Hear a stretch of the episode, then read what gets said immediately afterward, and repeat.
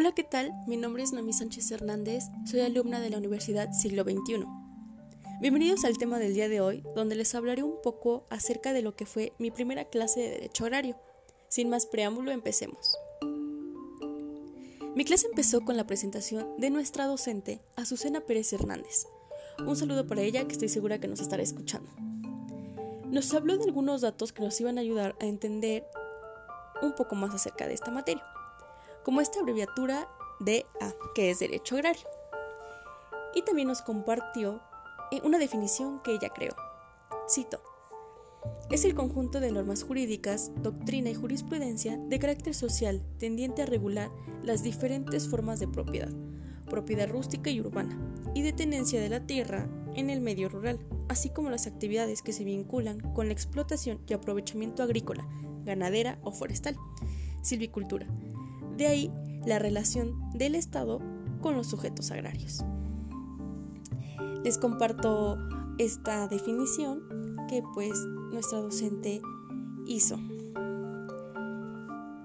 El derecho agrario está compuesto por personas y como sabemos en el derecho existen personas físicas y jurídicas. En nuestro país existe la zona urbana y rural.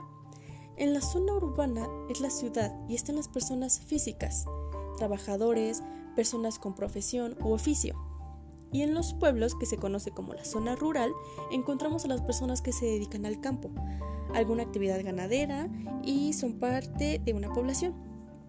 Así dando a entender que estos campesinos que trabajan la tierra son dueños de estas. Estos son llamados sujetos agrarios y los regula la ley agraria. También nos habló un poco sobre los documentos como el acta de posesión, plano definitivo, certificado de derechos agrarios. Digo nos habló un poco porque pues eh, estos son temas que vamos a ir viendo sobre a lo largo de, de nuestro cuatrimestre.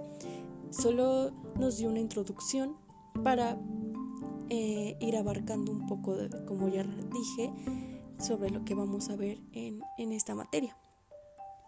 Nos habló sobre los núcleos de población existen dos tipos de sujetos, ejidal y comunal, que son los sujetos colectivos, y los sujetos agrarios individuales son los ejidatarios, comuneros, posesionarios, avecindado. Toda esta información, como ya saben, en nuestras clases son virtuales. A pesar de que son clases virtuales, eh, nuestra docente eh, nos ha presentado diapositivas muy entendibles, dinámicas. Eh, nos enseñó una gráfica de pastel donde estaba dividido para que pudieras entender cómo estaban divididas las tierras, parcelas, etc.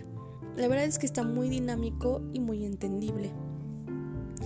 Eh, no puedo hablar más, bueno, quisiera hablar más, pero pues el tiempo no, no permite que que les diga toda la información que ella nos dio, pero esto es un poco de lo que vimos eh, en nuestro primer día.